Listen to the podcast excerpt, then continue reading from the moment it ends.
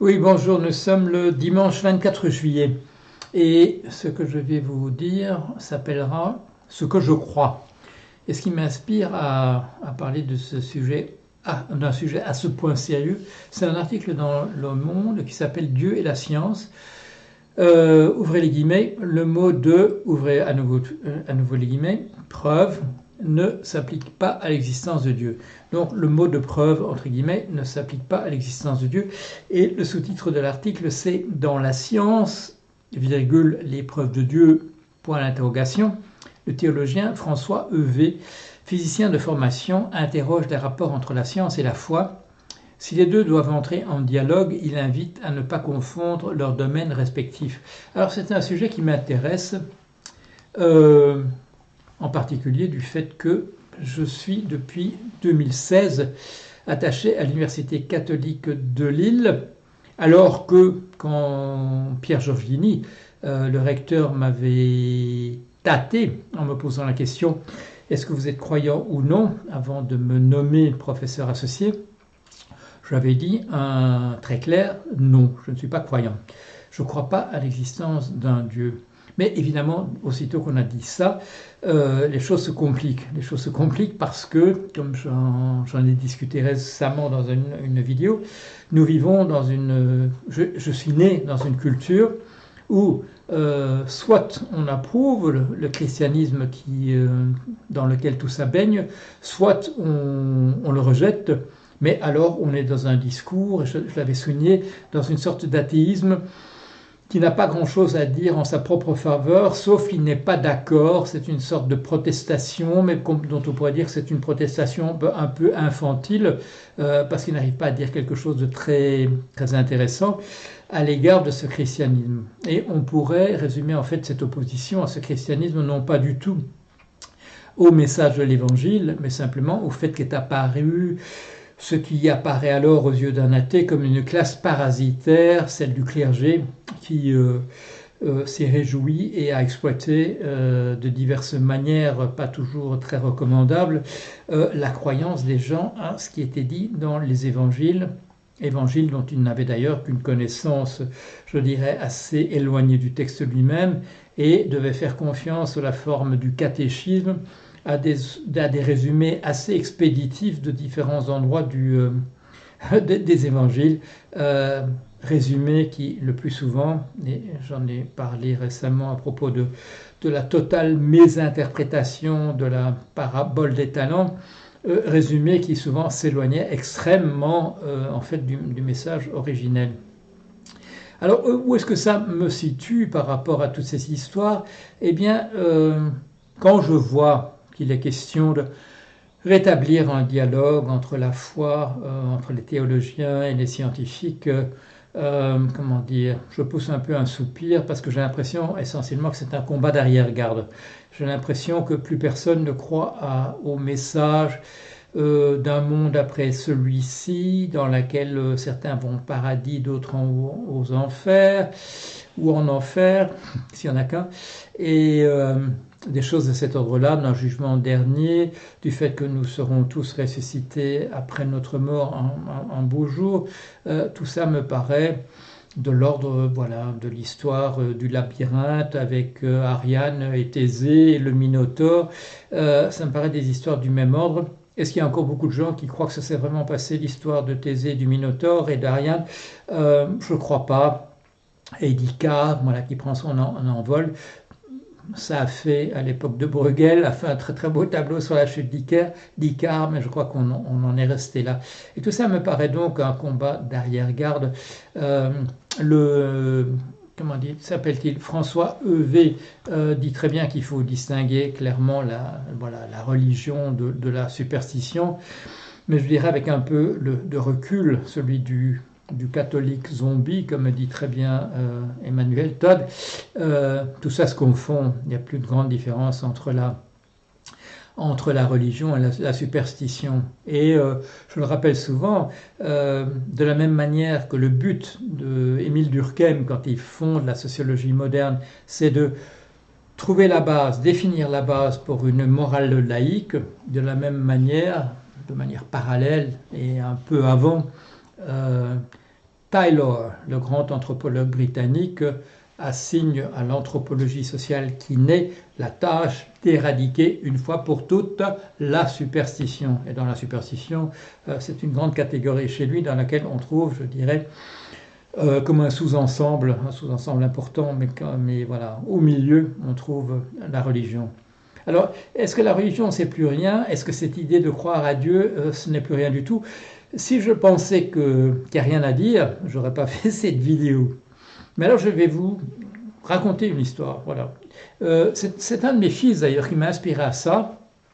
C'est-à-dire que dans les conversations qu'on avait, et qu'on a toujours, euh, il lui arrive de dire, sur un mode ironique et plaisant, Praise the Lord, Hallelujah. Bon, euh, saluons, rendons hommage au Seigneur, Alléluia. Bon, qu'est-ce que c'est? C'est une référence à ces, à ces preachers, à ces prédicateurs que l'on voit parfois dans les films, ou si on a la chance de, de, se trouver un jour dans une église où il y a un prédicateur. J'ai eu l'occasion de faire ça en Sierra Leone. Euh, à certains moments, le prédicateur s'interrompt et se tourne vers le ciel et dit Gloire soit rendue à Dieu. Alléluia. Bon. Et euh, j'ai pris l'habitude, à la suite de mon fils, de temps en temps, quand les choses vont dans ma direction, quand, et voilà, quand une grande bénédiction m'est accordée par le ciel, de me tourner effectivement vers le ciel et de dire, euh, de dire euh, Praise the Lord, Alléluia. Voilà, loué soit le Seigneur, Alléluia. Bon, c'est même pas de la superstition, je dirais, c'est de l'ordre de, de l'autodérision c'est de l'ordre de l'autodérision. Cela dit, cela dit, euh, j'ai été frappé il y a quelques années quand j'ai raconté dans un petit billet, c'était au tout début de mon blog, donc on va situer voilà, dans les années 2007-2008, j'ai raconté qu'une soirée, voilà, une soirée d'il y a longtemps, une soirée euh, de difficulté, à l'époque où j'avais vraiment plus un radis et j'avais quatre enfants à charge, et que je m'étais surpris en train de fixer un coin de plafond. Bon. Et euh, au bout d'un moment, je me dis, qu'est-ce que c'est que cette histoire? Pourquoi tu es là comme ça à regarder un coin de plafond euh, en pensant à tes soucis? Et l'explication m'était venue, c'est parce que ce coin de plafond, c'est euh, trois en un. Ce sont trois arêtes qui se rejoignent en un sommet. Et j'ai compris, je suis un peu psychanalyste sur les bords, et je fais un peu d'auto-analyse, que c'était une représentation graphique, voilà, que je pouvais voir de mes yeux voir, euh, de cette image de la Sainte Trinité qui se trouve dans notre religion. J'avais raconté ça euh, sur mon blog, et j'avais eu la, chance, et le, mais la surprise aussi, de recevoir un message d'un théologien qui me disait c'est formidable, vous avez trouvé Dieu euh, comme ça dans le coin de votre pièce et au moment, dans un moment de grande difficulté pour vous, vous avez fait la chose qu'il fallait, vous vous êtes tourné vers Dieu et vous avez Priez, priez à votre manière. Bon, alors j'ai remercié ce théologien. Euh, il m'avait ajouté comme une sorte de post-scriptum dans son message que si, euh, raconté ça au plein milieu de la, de la crise des subprimes, et euh, si l'attention était un peu tournée vers ce que je disais, c'est parce que bon, j'avais prévu ce truc-là. Il m'avait dit si la crise des subprimes n'avait servi qu'à ça, qu'à à ce que vous trouviez cette image, euh, ce serait déjà pas mal. Je lui ai répondu que j'avais le nez euh, sur ce qui se passait en ce moment, qu'il y avait énormément de souffrances humaines et que si Dieu avait considéré qu'il fallait vraiment créer tant de souffrances humaines juste pour que moi je découvre Dieu dans un coin de mon plafond, que c'était beaucoup demandé. Cela dit, et c'est par ça que je vais terminer, il m'arrive effectivement, et euh, est-ce entièrement Voilà, ça c'est la, la, question qu'on se pose quand on a un inconscient. Cet inconscient, qu'est-ce que c'est? Voilà, c'est la salle des machines, euh, c'est l'opérateur, comme dit quelqu'un qui se reconnaîtra. Euh, qu'est-ce qui se passe véritablement entre la conscience et l'inconscient? Qu'est-ce qui se passe dans cette salle des machines, dans la soute, euh, par rapport à ce qu'on pense véritablement? J'avais fait la réflexion que ce qui m'avait choqué dans ce euh, dans, ce film qui s'appelle, euh, c'est une histoire de tempête, je ne vais pas retrouver le nom du... Euh, un, ouragan pas comme les autres, je ne sais plus comment ça s'appelle du tout en, français. ce qui m'avait frappé en tout cas dans cette histoire où, un bateau est pris absolument dans la tourmente et finira par disparaître, que personne ne s'était tourné vers Dieu pour prier.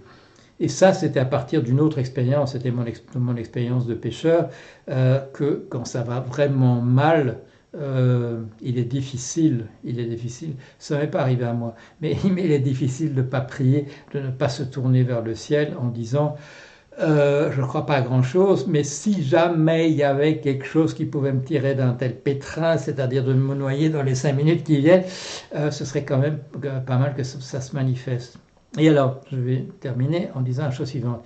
Il m'arrive effectivement, en plus de ce Praise the Lord, euh, Hallelujah, de me tourner vers un coin de plafond et de poser des questions quand j'arrive pas du tout à trouver la, réponse. Alors, euh, c'est dans un dialogue, c'est dans un dialogue espéré où je me tourne en disant écoute, euh, et là je m'adresse, à qui est-ce que je m'adresse? Euh, Quand je m'adresse à Dieu, euh, le Père, je dis écoutez. Quand je m'adresse à, Jésus-Christ, je dis écoute. Bon, je ne sais pas, voilà, c'est une idée de familiarité de, de quelqu'un qui comprendrait ce que je veux dire et de la même manière que moi je comprends ce que lui veut dire quand il l'a dit à l'époque où il l'a dit. Et là, je pose des questions. Je pose des questions. Qu'est-ce qu'il faut faire maintenant? Comment est-ce qu'on va sortir de ce pétrin, etc. Et là, euh, malheureusement, jusqu'ici, j'ai jamais rien reçu en retour. Alors, si tu m'écoutes, ou si vous m'écoutez, c'est un petit appel du pied euh, parce que notre espèce est vraiment dans de grandes difficultés. Et si vous pouviez quand même, ou si tu peux quand même apporter un élément de réponse, ça me ferait plaisir parce que ça pourrait nous permettre de ne pas prier simplement pour que la venue de l'extraterrestre qui pourrait nous dire ce qu'on devrait faire maintenant. Voilà. Alors, est-ce que vous allez prendre au sérieux ce que je viens de dire là ou pas? C'est à vous de décider. Est-ce que moi je le prends au sérieux entièrement ou, pas? Je n'en sais encore rien. Je vais y consacrer les quelques minutes qui suivront la fin de cet enregistrement. À bientôt.